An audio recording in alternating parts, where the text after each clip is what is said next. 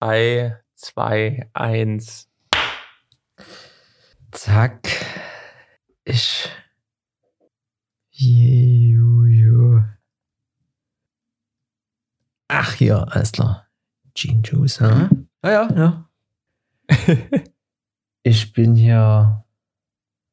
Ich sch schreibe hier noch in was hin, dann geht's richtig los. Ja, Gene minus Juice. J-U-H-S. Ach, aber diese Autokorrektur, das ist so scheiße.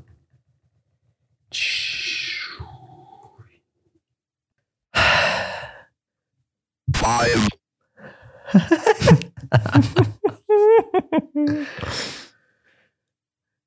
Schreibst du auch noch oder wartest du gerade? Ich bin eigentlich hier bereit. Ich Ach weiß so, nicht, wo ich nee. hin. Ja, äh, ist- jetzt geht's los.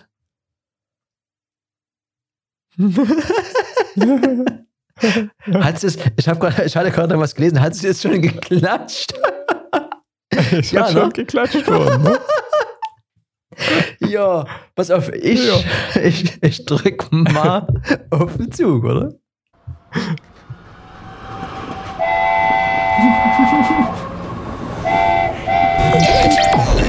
Das ist Electronic Yard.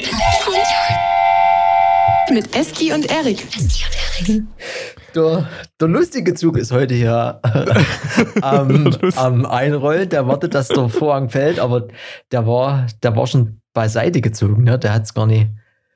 Ja, Erik und ihr, hallo, Na? im, im immer noch Februar. Wie ist es? Wie geht's? Ganz gut. Ich bin ja hier. Du hast ja sonst immer jemanden anders. Ähm, du hast mich ja immer ersetzt. Sonst, ich war ja hier eine Woche jetzt im Schnee und bin jetzt an sich auch erholt. Also erstmal der, der erste Muskelkater aus den, aus den Snowboard gelederten Beinen ist raus. Die, die Woche ist schon wieder bergfest. Also Ja. es ist, so der Kopf ist erholt, alles geht einigermaßen seine, seine Wege. Das ist schön. Du hast wahrscheinlich auch schon wieder trainiert heute. Ich habe schon wieder jetzt seit zwei Wochen, lass ich wieder schleifen. Das ist gar nicht gut. Aber ich verbuche das mal unter.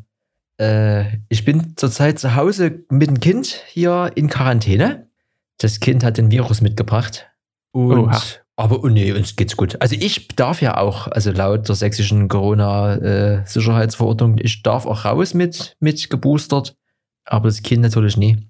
Und deswegen haben wir uns ja, wir machen so ein bisschen, wie das eben so ist, sind ja auch in echt noch Ferien, wie das so ist, machen wir so ein bisschen ein auf ganz lange aufbleiben und ganz spät aufstehen und dann mal gucken, was der Tag so bringt. Nichtsdestotrotz gibt's viel zu tun. Äh, du hast dich ausgeruht. Ich habe hier so ein bisschen Video geschnitten hier für Arbeit und bin da jetzt gerade noch drin. Ich lade gerade eine 30 Gigabyte Datei auf YouTube hoch. ja, viel Glück. Und ähm, weil das, ich habe quasi das, äh, das Bestmögliche jetzt rausgerendert. Mal gucken, ob das hier überhaupt funktioniert. Und dann gucken wir mal, wie das ist. Wieder ganz viel gelernt, aber wir wissen ja, ob wir jetzt hier einsteigen. Wir können aber einsteigen in unsere Themen. Auch die sind nicht so zahlreich, aber es gibt sie. Und ich habe schon gewusst, was hier kommt, nachdem ich jetzt hier seit zwei Tagen überall penetriert wäre mit hier zwei Buchstaben und einer Zahl. Die, die ist jetzt draußen und da hast du doch bestimmt was, was zu berichten. naja, ich habe mir zumindest mal Insuper-Test angeguckt. Ne? Es geht, ich habe ja das letzte Mal schon angekündigt, dass Panasonic dieses Release-Event, ich glaube, vor zwei Tagen oder sowas hatten die das am 21. Februar, ähm, zu ihrer lang erwarteten ähm, GH6, also dem Nachfolger von der legendären GH5. Hat ja auch der Georgie jahrelang in der Hand gehabt und die haben jetzt quasi das Ding rausgebracht. Das Ding hat einen neuen Sensor, ähm, 25,2 Megapixel, ist aber immer noch Micro Four Thirds. Das heißt, es ist kleiner als Vollformat und es ist noch mal kleiner als die ähm, Sony A6000er Reihe oder so kleinere ähm, ja, Systemkamera-Rennen. Hm. Also es ist ungefähr zum halb, halb so groß wie so ein Vollformatsensor. Ja, und was Panasonic gemacht hat mit diesem Ding, die haben quasi alles, was sie zurzeit können, ähm, da reingesteckt ähm, und jetzt eben in diesem, in diesem Panasonic Micro Four Thirds Buddy äh, können die jetzt 4K mit 120 FPS aufnehmen. Man kann sogar 5,7K mit 60p aufnehmen, 60 FPS. Das Ganze kann man in ProRes machen, also einen sehr verarbeitungsfreundlichen Codec. Ja, dann, das würde dann auch auf deinem MacBook theoretisch ganz smooth laufen. Also das ist quasi fast schon in, in Proxy-Format, in dem die filmen. Ähm, die machen das dann auch auf alles in 10-Bit. Äh, manches davon, also das ganz hohe, ich glaube 4K 120 und gerade die ähm, 5K, äh, 5,7K mit 60 ähm, ist 420, also nicht ganz so viel Farbinformation drin, dürfte trotzdem noch so für den Otto-Normalverbraucher reichen. Man kann auch ähm, anscheinend mit dem Ninja, Atomos Ninja, da gibt es ja auch eine Plus-Variante, kann man dann 4K 120 FPS in RAW ausgeben, falls man das wollte. Das ganze Ding verarbeitet natürlich, wenn das in ProRes aufnimmt, bis zu 800 Mbit pro Sekunde. Und wer mal seine SSD angefasst hat, wenn die ein bisschen arbeitet, der weiß, das Ding wird heiß. Ähnlich geht es dir dieser Kamera. Und die hat deswegen einen Lüfter verbaut, wie alle neueren Kameran, die irgendwie diese ganzen Stats aufnehmen. Ähm, ja, also das, äh, das Bild, was da rauskommt, ist ähm, dementsprechend gut. Aber das, was halt ähm, immer noch der limitierende Faktor ist, ist halt, das ist ein kleiner Sensor. Das heißt, im Lowlight ist das ganze Ding auch nicht besonders ähm, toll und sagen wir mal, von der Dynamic Range her sind kleinere Sensoren ähm, vom den Dynamikumfang auch nicht so toll im Vergleich zu den größeren Sensoren. Ähm, das heißt, die, die große Variante von Panasonic, die S5, ist ja der, sagen wir auch schon Vollformat. Dann gibt es noch eine S1, S1H und so weiter. Ähm, die sind da quasi wesentlich besser im Lowlight und von der Dynamic Range her ähnlich. Die haben da jetzt, den, der neue Sensor ist quasi so, der nimmt im Video ähm, einmal das Bild überbelichtet auf, einmal ein bisschen unterbelichtet. Das ist so ein, ein Dual-Dings-Sensor, das kennt man von Canon. Und dann wird es zusammengemerged. Äh, und da haben die quasi wie so einen künstlichen Dynamic Range Boost mit eingebaut. Ähm, und da hat man quasi ein ein, so eine Blendenstufe mehr ähm, Dynamic Range wie eben bei der G5. Also es ist schon ordentlich für diesen Micro Four Thirds Sensor, aber ähm, ja, bleibt halt doch dann hinter ähm, den Vollformat-Kameran zurück. Und das, was bei Panasonic halt die ganze Zeit irgendwie blöd ist, ist ähm, der Autofokus.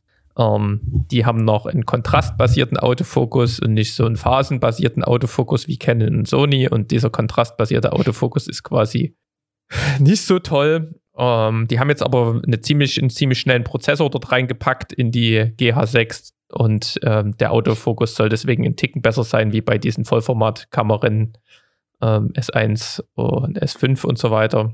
Und das, was halt bei der G5, GH5 schon immer krass war, war der Stabilisator, ähm, weil man hat halt nur einen kleinen Sensor und muss deswegen auch nur so einen kleinen Sensor stabilisieren. Und das funktioniert dann ziemlich gut, dass man, wenn man mit der Kamera rumrennt, fast denkt, die ist auf dem Gimbal. Äh, und das haben sie jetzt auch nochmal gepusht und das sind quasi so ein bisschen die, oder ist so ein bisschen der Vorteil von der Kamera. Also summa summarum ähm, ist das Ding halt alles, was Panasonic kann, in, mit der Limitierung von eben diesem Micro Four Thirds Sensor. Und das Ganze kostet auch irgendwie 2200 Euro. Ähm, ist also gar nicht mal so günstig und man könnte theoretisch ähm, oder steht halt quasi zwischen der Wahl, ob man so eine Panasonic S5 nimmt, die da im ähnlichen Preisbereich ist ähm, und hat dann eben eine Vollformatkamera mit ein bisschen weniger Features. Die kann dann eben nicht ganz so viel Auflösung und nicht ganz so viel FPS, aber man hat theoretisch ein besseres Bild und das muss man so ein bisschen für sich abwägen, was da, was da kommt. Aber die ganzen Panasonic GH5 Fanboys und die alle, die vielleicht auch im Micro Four Thirds Bereich schon viele Objektive haben, haben jetzt auf jeden Fall nochmal eine State-of-the-Art-Kamera bekommen. Bin gespannt, ob da überhaupt nochmal was kommt oder ob die dann sagen, ja, das war es vielleicht mit der, mit der Sensorgröße und wir machen dann eben im Vollformat oder im APS-C-Format weiter. So, jetzt habe ich aber einen langen Monolog gehalten. Ähm, äh. Du hast mich aber so ein bisschen reingeredet. Aber das ist ja auch so, es ist so eine wichtige, so eine Meilensteinkamera gewesen, die GH5. Und deswegen wollte ich die Zeit auch nutzen, um den Nachfolger würdig zu anzukündigen. Ich habe ein paar, paar ähm, Sample-Footage schon gesehen. Ähm, es sah auch wirklich schick aus. Die haben da zwar ein, ein Cinema-Objektiv drauf gehabt und noch einen Speed-Booster, dass du quasi auch ein bisschen noch mehr Licht reinlässt und theoretisch den Hintergrund ein bisschen unschärfer hinkriegst. Und natürlich sind die Cine-Objektive auch dementsprechend gut. Und dann war das Bild halt auch schon richtig cool mit den Datenraten, die man da aufnehmen konnte. Also keine schlechte Kamera, aber für den Preis muss man sich echt überlegen, ob man sich nicht in Alternativen umschaut. Ja, es ist halt keine Sony. aber nee, also ich habe mir da auch so Videos, hatte nur gefühlt wirklich jeder YouTuber das Ding jetzt irgendwie in der Hand gehabt von diesen, also zumindest von diesen großen Namen und auch hier der, der stadteigene Sohn Sebastian Linda hat auch ein Video gemacht. Ja, es ist halt okay, aber es ist genau wie mit dieser Black Magic. Es kostet halt gefühlt von der Leistung her irgendwie vergleichbar ein bisschen weniger als eben so eine Sony-Bude, aber dafür sieht es auch einfach von der, also ich, ich finde, dass, dass die Optik ist so gravierend, so ein gravierender Dings. Und alle haben auch irgendwie jetzt auf Sony umgeschalten, dass bei der Black Magic, da gehe ich, geh ich mittlerweile mit, dass das mit diesem großen ähm, Display hinten irgendwie echt unschlagbar ist und auch da, der von der GH6 ist irgendwie auch, äh, auch viel nicer als gefühlt bei der Sony und Menü und sowas, aber so rein von der Leistung, was du kriegst, Schnee ist schon okay. Also das mit der, das, das mit der Stabilisierung ist gefühlt für mich das Einzige, wo ich sage, krass, also hier brauchst du halt keinen Gimbal, ne? Ähm, das sind sie wahrscheinlich so unschlagbar, was das angeht, aber ansonsten, naja, wie Schnee. Also wie gesagt, ich, mir spricht das Ding, mir spricht das nicht so richtig an. Aber ist auch nicht schlimm, du hast ja gesagt, ähm, die, die auch hier sich in dem Bereich eh schon bewegt haben und eben auch schon viele, viele Linsen haben, das ist natürlich so ein, so ein, so ein Argument. Für die ist das natürlich eine willkommene, äh, ein willkommenes Update. Aber also man kann damit halt richtig gute, richtig gute Videos auch machen, ne? Wenn du gerade irgendwie denkst, du machst eh alles manuell mit deinen Objektiven, ähm, da hast du halt damit auch ein super Tool, wo du alleine ziemlich viel reisen kannst. Also hat schon seine Berechtigung, ja. ähm, gibt aber Alternativen, ne? Also ich denke, da, da findet Hier. jeder so sein Döschen. Was wir vergessen haben, Erik. Getränk der Woche wir sind ja jetzt quasi gleich reingedarkt in die Technikwelt, aber ohne Öl, da schmiert's nicht. äh, Coca-Cola Zero Sugar habe ich hier eine ganz kleine Flasche, irgendwie 0,33 Liter in meiner Hand. Ich weiß nicht warum, aber manchmal habe ich das Gefühl, so eine kalte Cola, so ein Stück kalte Cola ist manchmal King. Und deswegen gönne ich mir das heute hier.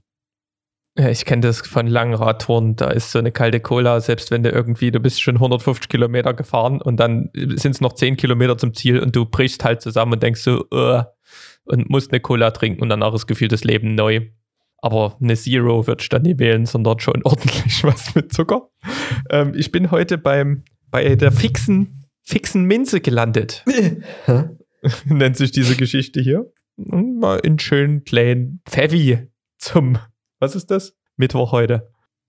Ich hätte als nächstes, weil wir hatten ja gerade das Wort Black Magic hier im Raum. Der Thomas, ihr wisst, wer gemeint ist.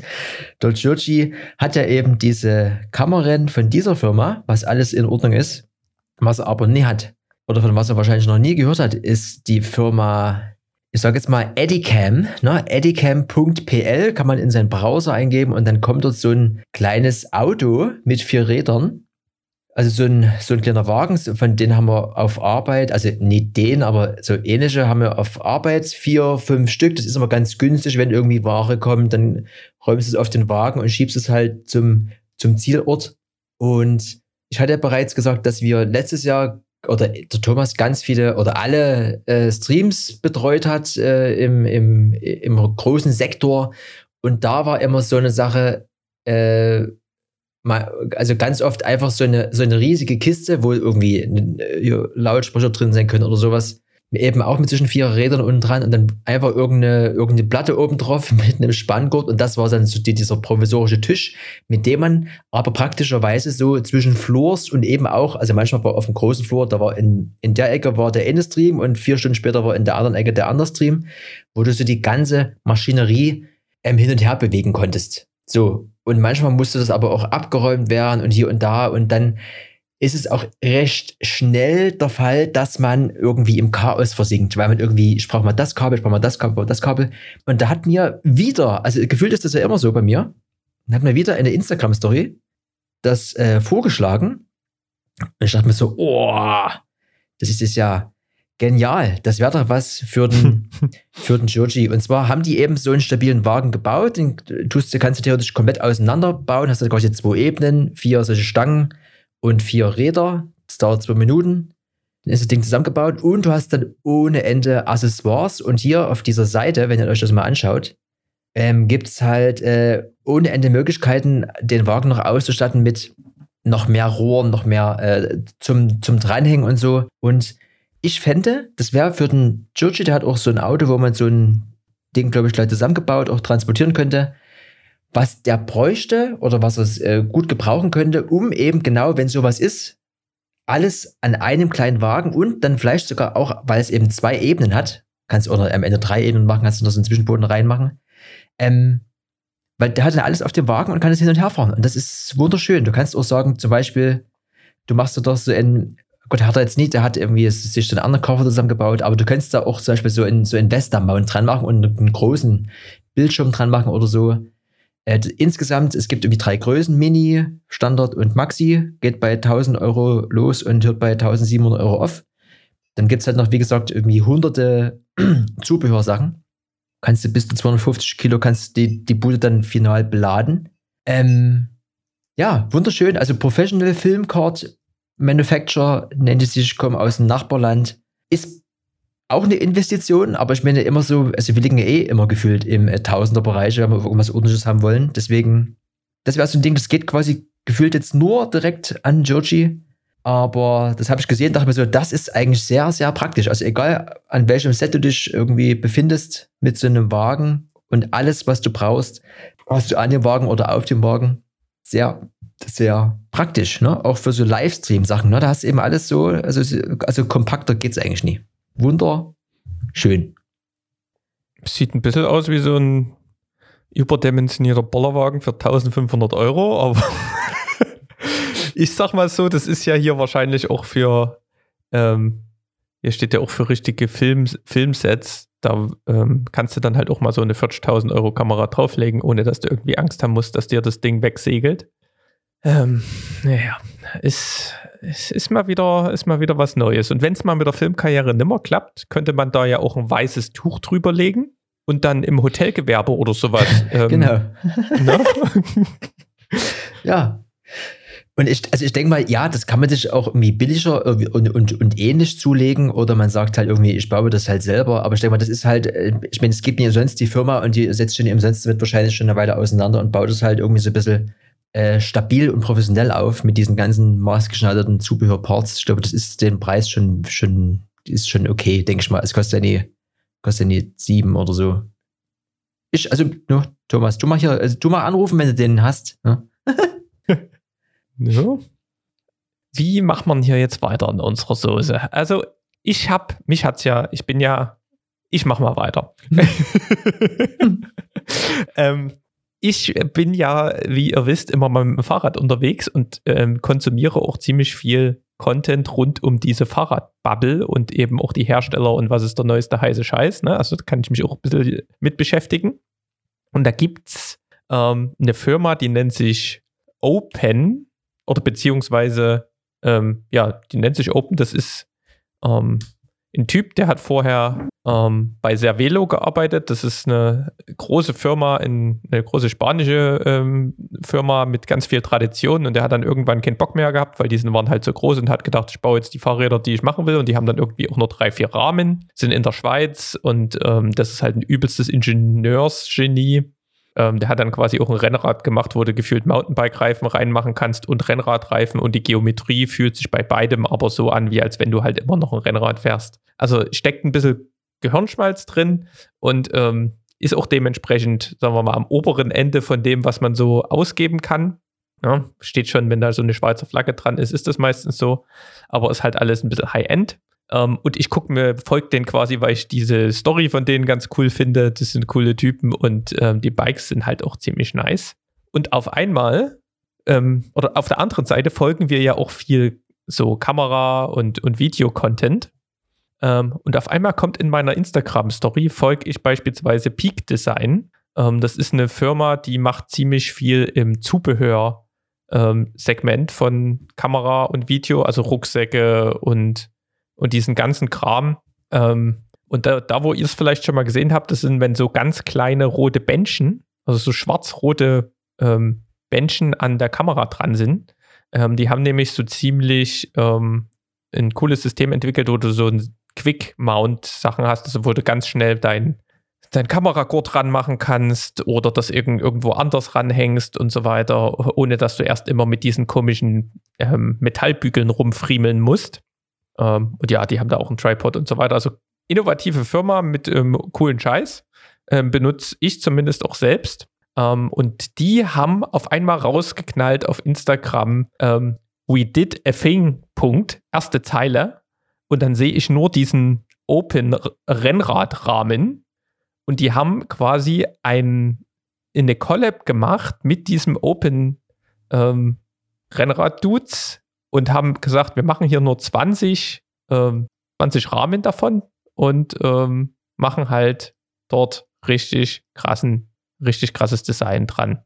Und ähm, das, was äh, jetzt beispielsweise ähm, als, als Combo verkauft wird, ist, ähm, du kriegst quasi diesen Rahmen und du kriegst passend dazu äh, von Peak Design ähm, so ein Mobile Kit. Da hast du quasi ähm, so eine Handyhülle und dann wie so ein Fahrrad-Tachohalter und die Handyhülle connectet, connectet dort quasi perfekt an diesen Fahrrad-Tachohalter und dann gibt es noch eine Tech-Pouch von denen dazu und dann hast du quasi alles, was du brauchst, um irgendwie auch ein paar Fotos und Videos zu machen von deinem Trip, ähm, wenn du denn nur das Handy äh, benötigen willst oder wenn du das Handy jetzt zum Navigieren nehmen möchtest. Und das Ganze ist auch irgendwie in Summe auch noch ein bisschen günstiger als, ähm, als sonst. Also es ist, es war mal wieder so eine Kombo, die hat mich sehr erfreut. Und ich liebe das, wenn irgendwie so zwei ganz unterschiedliche Leute irgendwie eine Collab machen und dann kommt sowas bei raus. Und das war ja auch bei ähm, Focus, ähm, weil Focus ist ja auch eine deutsche Rennradfirma oder, oder Fahrradfirma, die machen auch noch andere Fahrräder und dann hat hier Paul Ripke dort quasi die Pari Pari Edition gemacht. Das gibt es auch heute noch zu kaufen. Ähm, einfach nur herrlich, ne? Die merken hier alle, Fahrrad-Business äh, geht ab. Ähm, da, da machen wir mal was Cooles. Naja, das ist ja allgemein dieses, also eigentlich ist es nur noch cool, irgendwie Kollaborationen zu machen. Der hatte auch mit hier Schwalbe diese bunten Reifen und so, da gibt es schon, gibt's schon immer geile, geile Sachen. Wir wollen ja in Zukunft auch mit Leuten zusammenarbeiten, die haben sich aber noch nie gemeldet hier, wegen unseren Rabattcode-Sachen. Aber das wird, ich bin mir da ganz sicher. Ähm, ich würde noch mal ganz kurz, ah nee, wir machen mal kurz hier was für, ich habe das schnell hingeschrieben, weil mir das eingefallen ist, dass gestern war ja eher ein furchtbar wunderschöner Tag. Jetzt finde ich wieder meine, ach ja.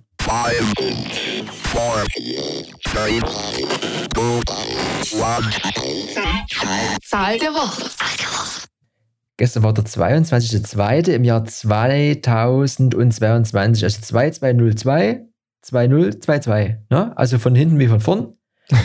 ähm, das passiert gefühlt immer alle 30 Jahre, dass mal so was Wunderschönes passiert. Hätte man eigentlich was draus machen können gestern? Also irgendwie Kind zeugen oder äh, Kind gebären, äh, heiraten, irgendwas gründen. Äh, ja, nur schon der 23. Ne? Verkackt. Aber ähm, nur, nee, nur mal so kurz. Wir müssen ja eigentlich immer jede Episode hier versuchen, alle Jingles abzuspielen. Deswegen, das ist die Zahl der Woche. Und äh, wo ich gerade auf den Knopf gedrückt habe und du gerade den Namen Paul Ripp ins Spiel gebracht hast, ziemlich lustig. Der gibt dir wieder Gas gerade, äh, macht den Podcast alleine weiter und äh, hat jetzt die äh, Caro Kauer da, die ist auch erst 30, hat irgendwie mittlerweile 30 Angestellte, hat ihr, ihr eigenes Modelabel, übelst hart unterwegs, teilt sich wiederum mit ihm die gleiche, äh, hier, die gleiche, äh, ne, Promotion-Bude, also quasi diese hier Hype Lab oder so nennt die sich, also die, die quasi für die Vermarktung sich einsetzen. Aber darum geht es nicht. Und zwar ist, äh, hat er seit ja drei, vier Episoden hat er hier, der auch diesen, diesen Roadcaster, ne? ich habe ja schon gedacht, irgendwie, naja, warum hat denn der eigentlich nie, weil das Ding ist nur schon wieder ein paar Jahre alt, warum hat denn der eigentlich nicht so ein Ding? Hat das Ding mittlerweile auch und reist damit rum, sogar, hat jetzt gesagt, dass er, das hat, das Ding hat er durch den Flughafen bekommen, aber diese Metallplatte hier von dem Mikrofonständer, den ich hier vor mir habe, das Ding musste abgeben, ne? Ähm, auf jeden Fall finde ich es lustig, weil ich mich immer wieder, obwohl ich das Ding jetzt ja zu Hause habe und auch schon sechsmal im Einsatz hatte und rot und auch so einen so Koffer dafür habe und sowas, bin ich äh, ja eher so auf der Suche nach, nach, einem, nach einer mobileren Variante, weil diese ganzen lustigen Knöpfe und so brauchen wir beide ja jetzt hier nur für diesen Podcast. Sehe ich jetzt gerade nie irgendwie, wenn man jetzt nur eine Aufnahme macht mit jemandem äh, im Einsatz und dafür ist eben diesen Koffer mitzuschleppen schon wieder relativ groß. Da hat man ja schon gesagt, hier F, F3 von Zoom, was bald rauskommt. Da gibt es aber noch das F6, was irgendwie, ich habe jetzt gehört, das F3 kostet 400 und Euro und das F6, was quasi ja sechs Kanäle hat, kostet nur 150 Euro mehr oder sowas. Auf jeden Fall wäre das für mich eigentlich eine viel coolere Variante, um äh, on the fly oder on the road, on the run quasi mehrere Spuren aufzunehmen. Ähm, aber wo sind wir jetzt eigentlich hergekommen und kommen, wo wollen wir hin? Ah ja, auf jeden Fall findet er, auf jeden Fall hat der Paul Ripke eben, hat der Paul Ripke eben auch dieses Ding und ziemlich lustig, dass er da immer irgendwie auch äh, irgendwelche Sachen abspielt, die man sich ja vorher draufladen kann. Und auch da haben wir zum Beispiel auch in der letzten Folge gehört, dass so ein Anruf, wenn du den reinschaltest, der klingt schon echt nach Anruf. Da ist die Quality nicht so cool und klingt auch so ein bisschen abgehackt. Und zum Beispiel in der vorigen Folge hat er nämlich diese Werbung von seiner äh, Assistentin, also die hat, die hat quasi ihn angerufen, hat das so reingeschalten, hat man kaum verstanden und jetzt in der letzten Folge hat es dann wahrscheinlich eben nicht mehr so live gemacht mit über Anruf, sondern hat es auch als äh, gefühlt Jingle abgespielt. Ähm, Finde ich auf jeden Fall lustig, dass der Kollege jetzt eben das Ding hat, was wir hier quasi schon länger im Einsatz haben und dass er das sogar mit, mit rumschleppt, weil also handlich ist halt echt, echt anders. Das war nochmal so ein Side-Fact. Ich habe hier jetzt die letzten drei Stunden mit Color Grading mich beschäftigt und egal, was man für verschiedene Kameran hat, nur hast du ja abgegradet, wir hatten ja mal eine ganze Zeit lang die gleiche.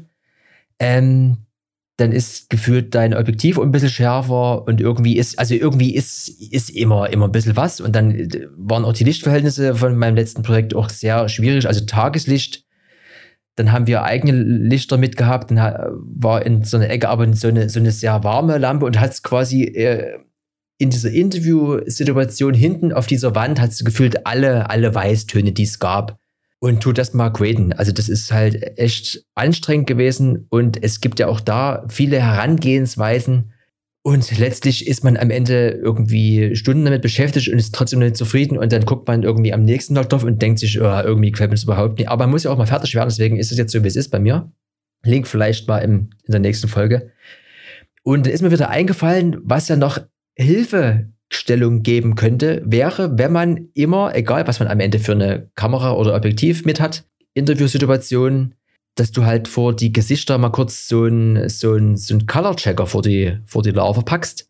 Da hast du ja eben so verschiedene äh, Grautöne, Hauttöne und Farbfelder drauf und die kannst du eben dann im Resolve zum Beispiel, also geht in, geht in jedem Programm, aber eben wir arbeiten ja mit dem Resolve, da kannst du dann wie so eine Maske drüber ziehen und dann passt sich das mehr oder weniger halt automatisch an und du hast halt dann weniger Struggle, beziehungsweise könntest du halt sagen, ähm, ich verlasse mich jetzt eben auf diese auf diesen äh, Color Checker, weil die kosten ja nicht umsonst. Also der hier, die, diese, diese, diese Passportgröße zum, zum Aufklappen, hast du drei, vier verschiedene Seiten, kostet 158,90 hier, was ich gefunden habe. Und auch der Kollege aus dem Musikhaus Korn ist der Name schon wieder entfallen gerade. Der hat auch so ein Ding. Der hat auch, glaube ich, gesagt, könnte ich mir mal ausleihen. Ähm, hätte man vielleicht mal machen können oder sollte man mal fürs nächste Mal machen, um einfach mal zu gucken, ob das wirklich das gewünschte Ergebnis bringt, weil, also wie gesagt, diese, die, diese, diese verschiedenen Temperaturen von der Farbe weiß, ne? also ob das jetzt, also meistens sind ja die Hintergrundwände in irgendwelchen Räumlichkeiten weiß. Das ist halt so ein Ding im Battle mit äh, welches Licht, mit welcher Temperatur habe ich wo und dann hast du eben immer noch das, was am Ende eigentlich das Wichtigste ist, die Hauttöne und ich habe äh, gerade keine Lust mehr. Und so ein Color Checker wäre jetzt eben mal für mich der nächste Step, um beim nächsten Projekt mal zu gucken, wie viel Arbeit nimmt dir dir am Ende in der Post ab, wenn es halt darum geht, dass du ein mehr oder weniger neutrales Bild mit Menschen ähm, abliefern sollst. Weil auch hier wieder dieses Learning, egal wie oft du vorher dran denkst, was du, was du einstellst, es ist trotzdem immer wieder so, und es waren halt äh, insgesamt drei verschiedene Locations.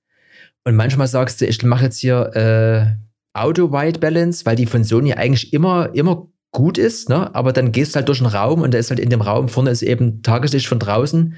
Umso weiter du in den Raum reingehst, hast du eben dann Kunstlicht. Und dann in den Situationen, wo ich quasi das fest eingestellt habe auf eben Kunstlicht, ist es halt immer sehr, sehr gelblich trotzdem gewesen. Und das ist halt, also wirklich, also das viele, viele Stunden Schweiß liegen hier hinter mir und das kann man bestimmt in Zukunft noch mal optimieren. Deswegen Color Checker. Mal gucken. Also es brauchst nicht mal unbedingt einen Color Checker. Es reicht ja schon, wenn du irgendwie eine so eine Graukarte hast oder sowas. Das ist wirklich das Einzige, was man halt machen muss, wenn ähm, sag's, also wenn man halt nicht mit RAW aufnimmt, weil da kannst du es im Nachhinein noch, noch ändern, ist halt, dass die, die White Balance sitzt. Ne? Und gerade wenn du dich bewegst, musst du dich halt auf irgendwas einigen, weil sonst kriegst du es nie mehr an der Post raus, wie du gerade gesagt hast. Das ist ein übelstes Gehassel, wenn du die Auto-White Balance das quasi im Hintergrund ändert. Ähm, also ich habe hier für 5 Euro oder sowas so eine weiße Karte und eine graue Karte und eine schwarze Karte und damit könnte man das theoretisch auch schon machen und muss nie so viel ausgeben für diesen Color Checker. Ähm, Gerade wenn man irgendwie eh seinen Workflow hat, ähm, wo du dann sagst, ja, ich habe einen Film in Log und hau dann irgendwie so ein Rec 709 Conversion LUT drüber und dann habe ich eh, solange die White Balance stimmt, habe ich eh immer neutrale Hauttöne. Ähm, dann denke ich, kommt man damit auch ganz gut, gut hin. Weil das zahlst du ja wie viel für dieses Mini-Ding? Zahlst du ja schon mal irgendwie 100 Euro oder sowas. Ne? 160 Euro kostet das kleine Ding. Ja. Ja, ja, das ist schon, ist schon eine Nummer. Also gerade wenn du jetzt irgendwie die irgendwie mit, mit sämtlichen, so eine artistische Ausleuchtung machst, denke ich, könnte man so auch mal probieren. Ähm, es gibt auch ein paar YouTuber, die hatten immer so ein graues Stirnband und haben das quasi immer auch an der Hand gehabt, um im Nachhinein, wenn sie es vergessen haben, ähm, zumindest eine ordentliche White Balance zu kriegen. Ähm, hatten das immer, immer mit dabei. Aber ja, ist halt dann alles wieder sowas, muss das Ding davor halten. Ähm, und ähm, theoretisch muss es, wenn du halt, wie gesagt, nicht 10-Bit oder irgendwie RAW hast, wenigstens, dann muss es eigentlich vorher ähm, richtig haben, die White Balance. Also da musste theoretisch mit deiner Kamera ähm, auf dieses Ding dann, die haben ja manchmal so eine Feldmessung, ähm, da drauf gehen und schauen, was die dann eben misst und dich da halbwegs drauf verlassen. Ähm, oder du brauchst dann zumindest einen externen Monitor vielleicht noch, der eine ordentliche Farbwiedergabe hat, weil das so interne Sony-Display, das ist wirklich Ruß.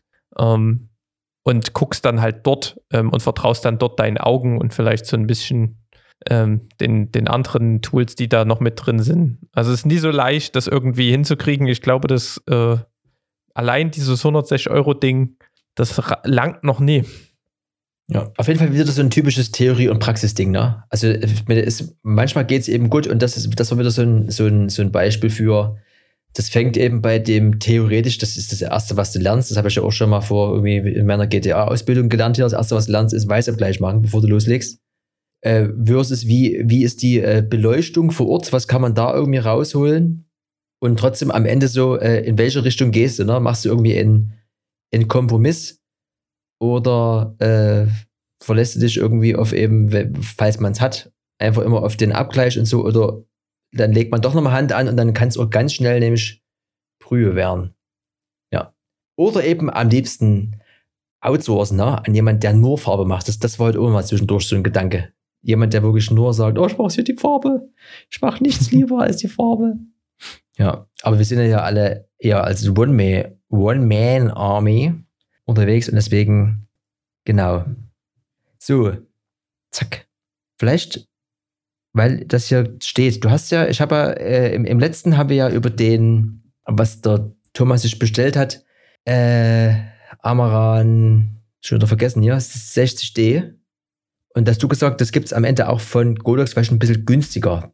Ich war Von jetzt, Aperture meinst du? genau, ich war jetzt äh, Ja. mal auf dieser Also Godox. die, die Amaran ist von Aperture, das Ich- wollte ich sagen. war jetzt mal auf dieser Godox-Seite und am Ende habe ich jetzt aber nichts Vergleichbares gefunden. Und wenn, dann kostet das hier 315 Euro, also fast 100 Euro mehr hier MI 60BI LED-Leuchte. Aber was ich ziemlich lustig fand, das habe ich auch in Videos gesehen, dann weiß ich nicht, ob das so ein Godox eigenes Ding ist. Aber, ähm, oder wie, was, wie ist das? Äh, CS65D Kugelsoftbox, ne? Also es gibt ja quasi immer diese diese halbzuhen Schirme und vorne dann ist also diese klassischen Softboxen. Und das Ding fand ich aber lustig. Und was mir bei den Godox-Sachen auch besser gefällt als bei Aperture, wenn du da diesen komischen hier Light Dome Mini hast, in dieser übelst hässlichen Schrift da drauf, das sieht ja furchtbar aus hier von Aperture. Aber das, das von, äh, von Godox, und ich habe jetzt nicht den Eindruck, dass es irgendwie um Längen als günstiger ist. Irgendwie, also hier die Kugelsoftbox 70 Euro ist ja trotzdem ein ordentlicher Preis und das Ding sieht aber an sich cool aus. Ich, äh, habt es bestimmt in der, auf dem Bild gesehen, weil das würde ich als Bild machen, weil ich das auch schön finde. Also auch da wieder, wie das aussieht und wie am Ende Godox, wie das Branding drauf ist, ist auch für mich wieder so ein Faktor, dass Godox auf jeden Fall auch gut ist. Aber das Licht ist auf jeden Fall jetzt, also ich habe jetzt kein vergleichbares Licht gefunden für irgendwie weniger. Da ist das Amaran-Ding schon nach wie vor gefühlt unschlagbar. Also Größe und Leistung. Das wollte ich noch unter dem Punkt Godox hier schnell abhaken. no. Ah, no. No, no, no. Ich ähm, hau mal noch was raus und zwar ähm, haben wir ja vorhin die in der Kamera hatten, aber es gibt noch ein neues Objektiv von Sony. Also nicht von Sony, sondern von Sigma für Sony. Und zwar ein 20 mm. Ähm, und ähm, 20 mm Sektor gibt es schon ein bisschen was. Da gibt es von Sony ja das Gima oder das G-Objektiv, das eignet 20 mm 1.8 für 900 Euro. Ähm, höchst gelobt von allen. Ähm, dann gibt es von Sigma auch eine Alternative in 20 mm 1.4, auch für 900 Euro in der Art-Variante. Und jetzt hat ähm, Sigma ähm, noch eine kleinere Variante rausgebracht, nämlich ein 20 mm 2.0 in der Contemporary Line, wie es heißt. Die sind ein bisschen, ja, nie ganz so 100% Bildqualität, aber trotzdem noch übelst gut. Ähm, und man hat auch wieder einen Blendenring dran und das ist alles sehr, also es ist so ein Objektiv, das könnte dir auch optisch sehr gefallen. Ähm, du hattest ja schon mal so ein paar Sachen, oder ich glaube auch von Sigma oder ich weiß gar nicht von wem, ähm, gab es ja so eine, auch so eine Linie, die dann eben immer diesen Blendenring haben und immer so eine kleine kompakte Größe, was halt auch gut zu diesen kompakten, spiegellosen Kameran passt. Und das Ding kostet ähm, nur 700 Euro. Also man, man zahlt halt 200 Euro weniger, bekommt dafür ein bisschen weniger Lichtstärke und kompakteres Ding. Aber das, was ich so gesehen habe, ist es trotzdem ein sehr gutes Objektiv ähm, und auch leichter als diese großen Dinger. Ähm, ist zumindest mal wieder eine neue Überlegung wert, falls man im 20 mm Business unterwegs ist. Und 20 mm klingt jetzt vielleicht ein bisschen, naja, ist sehr weitwinklig. Ähm, und man ist jetzt vielleicht eher so 24 mm, ne, was auch so dieses untere Ende von diesem Standard-Zoom-Objektiv 2470 ist. Aber ähm, mit den Crops, die man manchmal hat beim Filmen, ne, also manchmal kannst du dann halt nur äh, oder geht, machst eben 1,5 Prozent ähm, springst ins Bild rein oder wenn du einen aktiven Stabilisator anmachst, dann geht es 1,1 Prozent, äh, nee, ja, 10 Prozent ins Bild rein, sagen wir es mal so. Ähm, und da wird dann aus so ein 20 mm mal schnell in 24 mm und man hat quasi die alte Brennweite. Also es ist, wenn man da so ein bisschen drüber nachdenkt, wenn die Kamera noch so ein bisschen einschränkend ist, auch eine gute Alternative fürs Filmen auf 24 mm Basis. Auf jeden Fall. Und auch das quasi wieder ganz frisch hier aus der Praxis egal ob Gimbal oder nicht, trotzdem wackelt es hier und da, vor allem bei so äh, Bewegung ganz oft von so oben nach unten und so. Und da, wenn du dann nochmal auf Stabilisieren gehst im Resolve, ist es immer gut, noch ein bisschen Fleisch zu haben, was man wegschneiden kann. Würde jetzt der Veganer nicht sagen, aber das ist schon gut. Und auch diese F2 meiner Meinung nach immer vollkommen ausreichend, wenn du filmst. Genau wie die, was du vorhin gerade sagtest, das waren ja diese drei Sonys hier, 24, 40 und 50 die haben ja auch alle 2,5. Das ist, wenn du irgendwie Menschen hast und die sich irgendwie bewegen und so, dann da brauchst du nichts, brauchst du nichts offenblendigeres. Das ist alles vollkommen ausreichend. So, dann haben wir noch einen Punkt und dann haben wir noch so ein paar andere Dinger. Ja, das äh, sehe ich hier. Vielleicht machen wir das einfach noch gleich weg. Da haben wir die ganzen technischen Sachen weg und haben dann ein bisschen Freizeit. okay. Ähm, vor kurzem, also vor kurzem, ich gehe immer mal wieder mit dem lieben Philipp fotografieren. Der hatte vor kurzem so einen Aufsteckblitz mal mit und dann habe ich wieder so gedacht, oh, das, das brauchst du eigentlich auch, ne? weil das macht schon ein bisschen Spaß und diesen Look von so einem geblitzten Foto, der hat irgendwie was. Ne?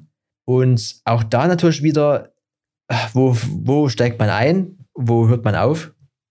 Äh, gibt ja ganz viele so auf so sowas wie Newer oder so. Es gibt ja von allen Firmen gefühlt irgendwie solche ähm, Aufsteckblitze für wenig Geld. Und bei mir ist es doch aber trotzdem immer gerne original, mehr oder weniger. Und auch da muss es ein bisschen schön aussehen. Da gibt es ja große und kleine. Und da gibt es hier einen, einen kleinen schnucklichen für nur 219 Euro HVL F28 RM Aufsteckblitz von Sony. Und den kann ich mir wunderschön vorstellen. Na, was soll man jetzt sagen? Also der, der Blitz halt, der hat so verschiedene Stufen, das, da brauchen wir jetzt nicht ins Detail gehen. Ich finde den schön. Der kostet jetzt nicht so viel Geld. Ne? Also normalerweise kosten die halt original alle noch ein bisschen mehr, sind aber dann riesengroß, also gefühlt genauso groß wie, wie, der, wie der Buddy und das Objektiv an sich. Der ist aber klein und stucklig und kannst du auch mit mehreren noch hier verbinden und sowas. Aber das alles, alles Wurst. Ich wollte mal den Namen nennen, weil auch das ist für mich ein Bild wert. Und auch der steht auf meiner Gear-Liste. Also nie IE, sondern EA. Ja? Was Genau. ein Wortwitz hier zum Mittwoch. So, Oh Mann. dann haben wir das. Dann haben wir hier nur noch schwere Kategorien, Erik. Ja? Oh ja, ja, wo steigt man denn hier ein? Ähm, am besten rege ich mich erstmal ein bisschen auf. Ja. No-Go No-Go der Woche. Weihnachten ist ja schon ein bisschen her und zu Weihnachten habe ich dieses Jahr ähm, Bilder verschenkt, Kunst. Ne? Unsere, unser Wohnzimmer, das schallt ja äh, hier noch ein bisschen und da muss ein bisschen was an die Wand, damit wir hier auch bessere Tonqualität haben. Und deswegen habe ich mir gedacht, ich verschenke Kunst, also einer dieser Gründe.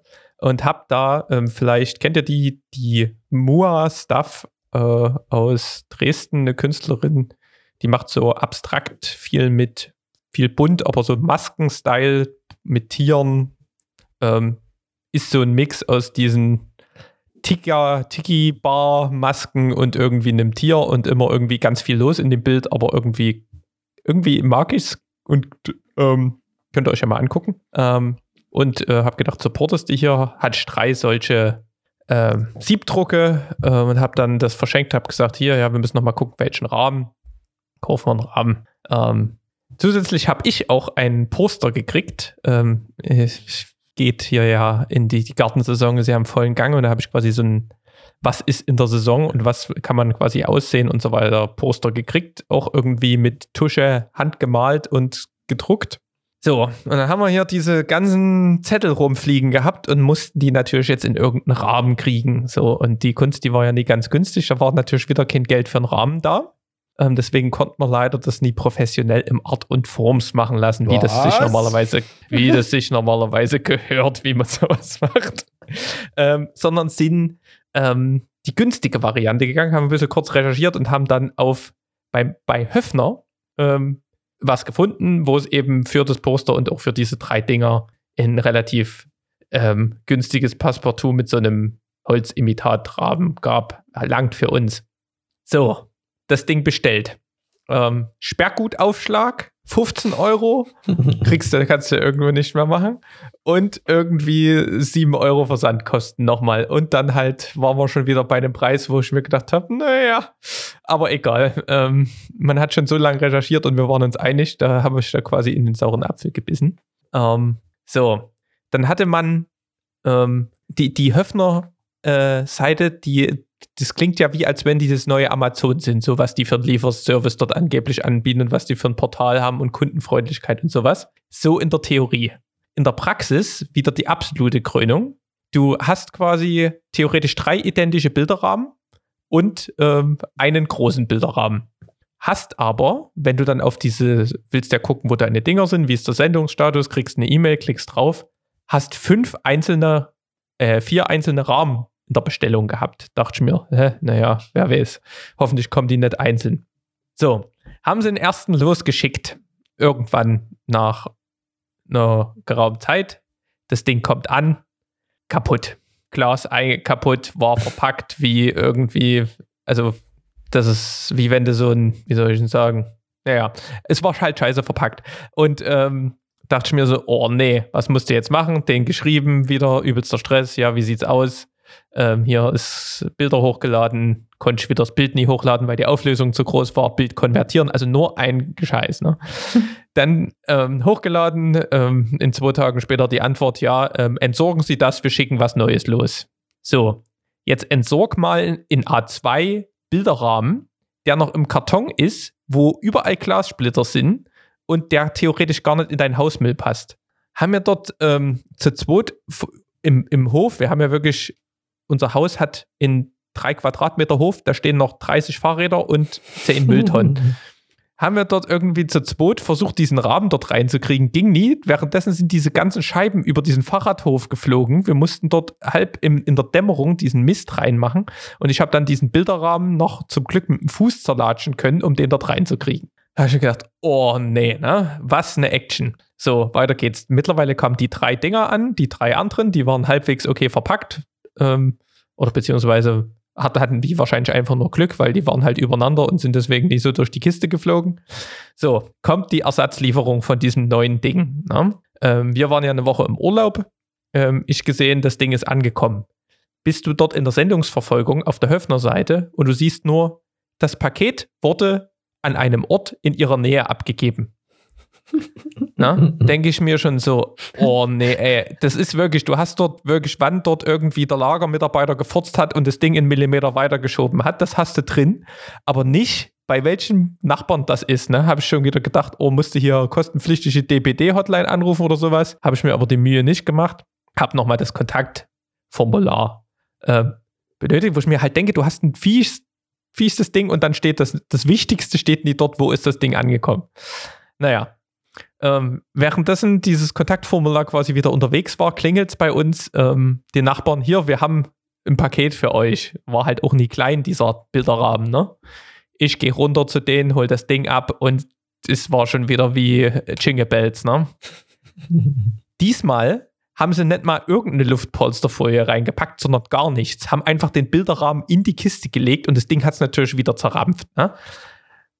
Absolute Messe ich natürlich ein bisschen schärfer in meiner nächsten ähm, Ankündigung vom, vom Dings und habe gesagt, hier, was macht ihr eigentlich für ein Mist? Und äh, wir haben hier nur, habe das noch ein bisschen ausgeschmückt, was wir hier dort im Hof erlebt haben. und habe dann gesagt, hier, ich will aber wenigstens jetzt den Sperrgut, äh, ich will erstmal das Ding erstattet bekommen und ich will hier äh, den Sperrgutaufschlag zurück und Versandkosten, weil irgendwie müsst ihr das machen. So, zwei Tage später kriege ich eine Antwort, wir erstatten den Bilderrahmen in irgendwie noch ganz komischen Rechtschreibung und Grammatik. Ähm, Versandkosten geht nicht, wurde schon verschickt. So, da denke ich mir nur, alter Schwede, das nächste Mal kann ich mir das Ding auch mit der Spedition liefern lassen bei den Versandpreisen. Also wenn du hier irgendwie 21 Euro Versandkosten bezahlst, dann musst du schon drüber nachdenken, was los ist. Ja, also würde ich nicht empfehlen. Die also du, die haben wahrscheinlich eine Logistik, diese ganzen Riesenmöbelputzen, ne? also die haben ja Riesenlager und so weiter. Aber was irgendwie, ähm, sagen wir mal, Endkunden, Versanddienste angeht, sind die alle irgendwie weit hinter dem hinterher, was man sonst irgendwie von Amazon und Co. gewohnt ist. Ja, war mein No-Go der Woche, äh, dieses Handling mit diesen Höfner Bilderrahmen. Ähm, naja, jetzt haben wir halt noch so ein Ding rumliegen äh, was entsorgt werden muss. Oder eben, wir hängen es ohne Glasscheibe an die Wand. Ja, ist, ist, äh, ist auch oft, oft schöner, weil die Reflexion, ne? Man hat ja keine. Ja, ja aber in der, in, in, in der Küche, da sauzt dann das ganze also, Zeug ja. ein. Ja, gut. Haben wir das. Ich mache weiter mit. Subtil. Redundant. Obsolet.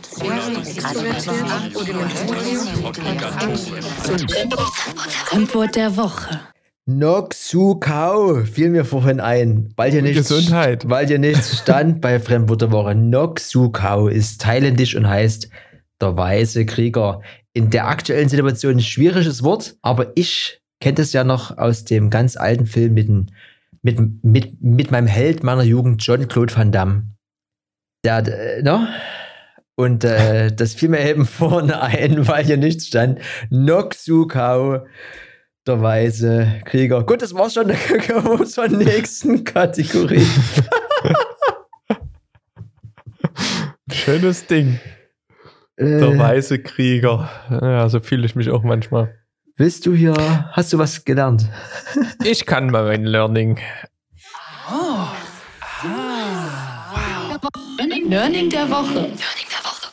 Das Learning der Woche. So, also, ihr kennt ja vielleicht, falls ihr mal in die Verlegenheit kommt, euch eine Pizza im Ofen zu machen. Oder irgendwas im Ofen generell. Ne? Da steht ja da hinten immer drauf, den Backofen vorheizen auf 180 Grad Umluft oder 200 Grad.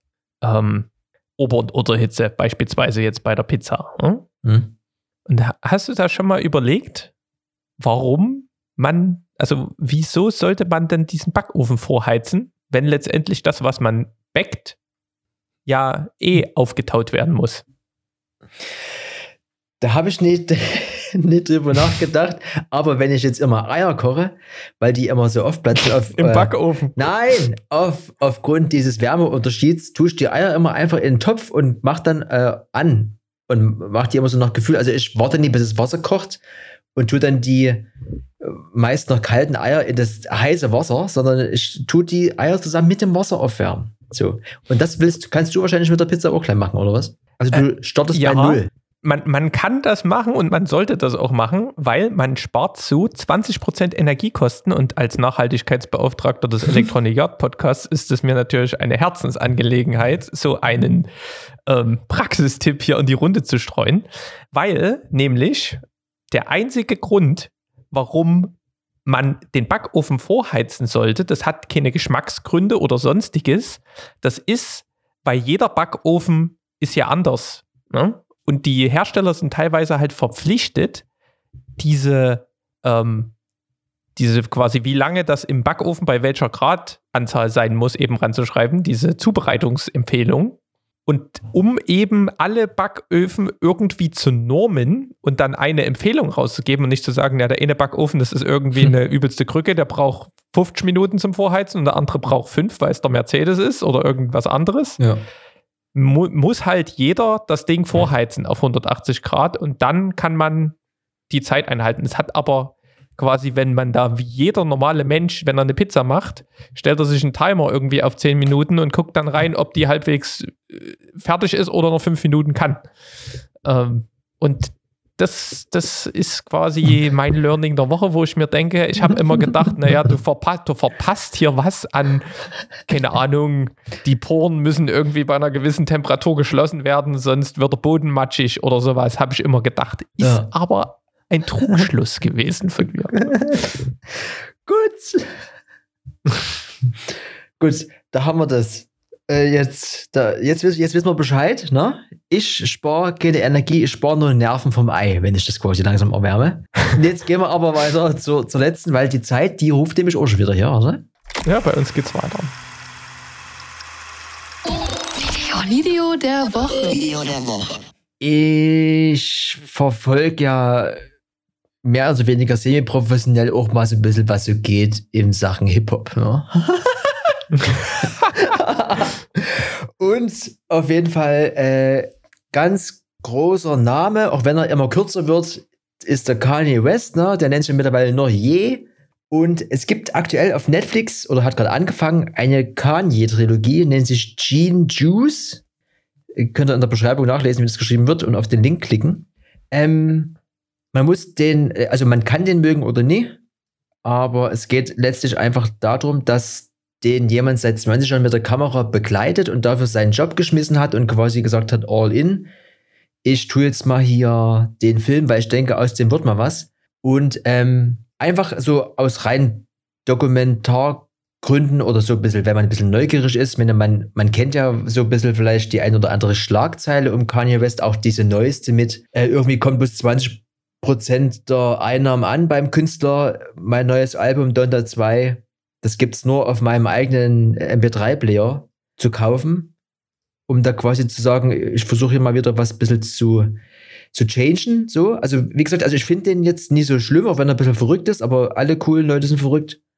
Und letztlich sieht man dort eben in dieser, also zumindest in dem ersten Teil, der zweite kommt am 3. März, ähm, wie der eben angefangen hat, ne? Und eben auch ganz so ein bisschen so schüchtern und hier und da und hat eben für ganz viele andere Leute immer nur Beats gemacht und hat sich immer so ein bisschen so ein paar Sachen für sich selber ähm, aufgehoben, hat eben aber nie aufgehört, an das zu glauben, was er macht und ähm, macht diesen, diesen Menschen, der als äh, reichster Farbiger äh, auf der Welt äh, gilt, äh, das sieht man dann eben, wie es bei ihm angefangen hat. Und das ist halt letztlich auch für uns Creator-Persons hier, die auch eigentlich irgendwo hin wollen, immer so dieses, nochmal so ein äh, dranbleiben und immer dran glauben, dass man das, was man macht, dass das schon irgendwie seine Daseinsberechtigung hat und dass man irgendwie, dass das, äh, genau, zack, das ist mein Video.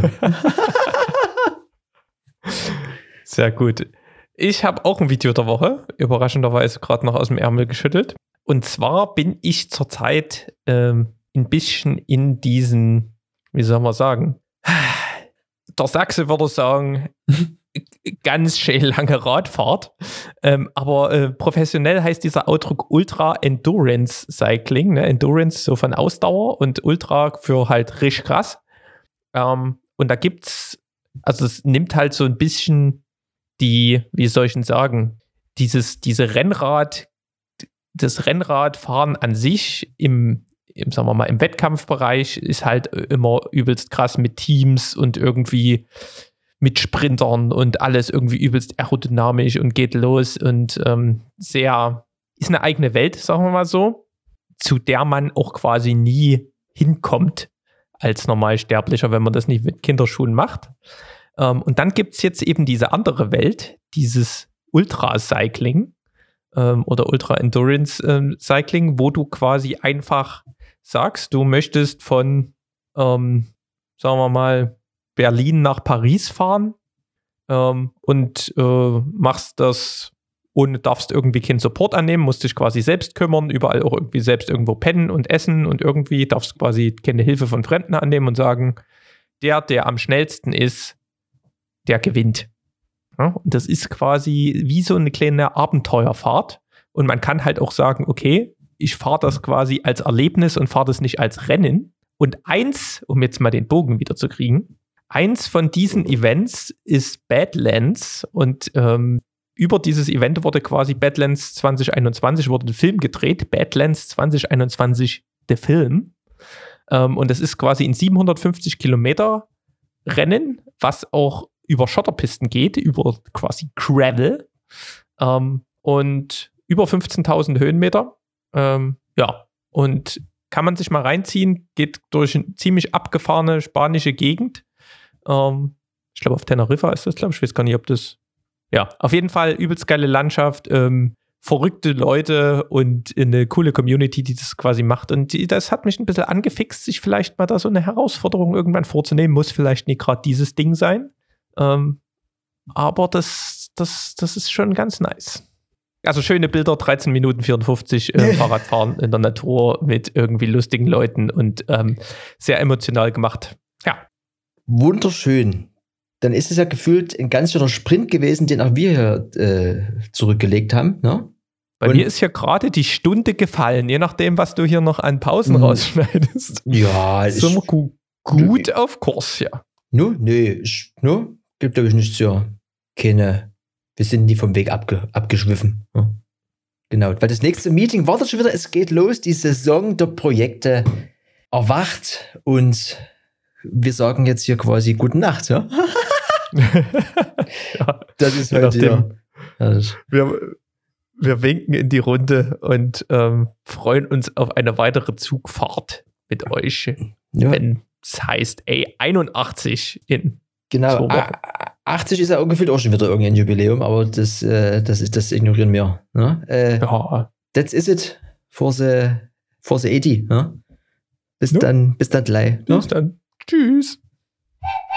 Electronic Yard.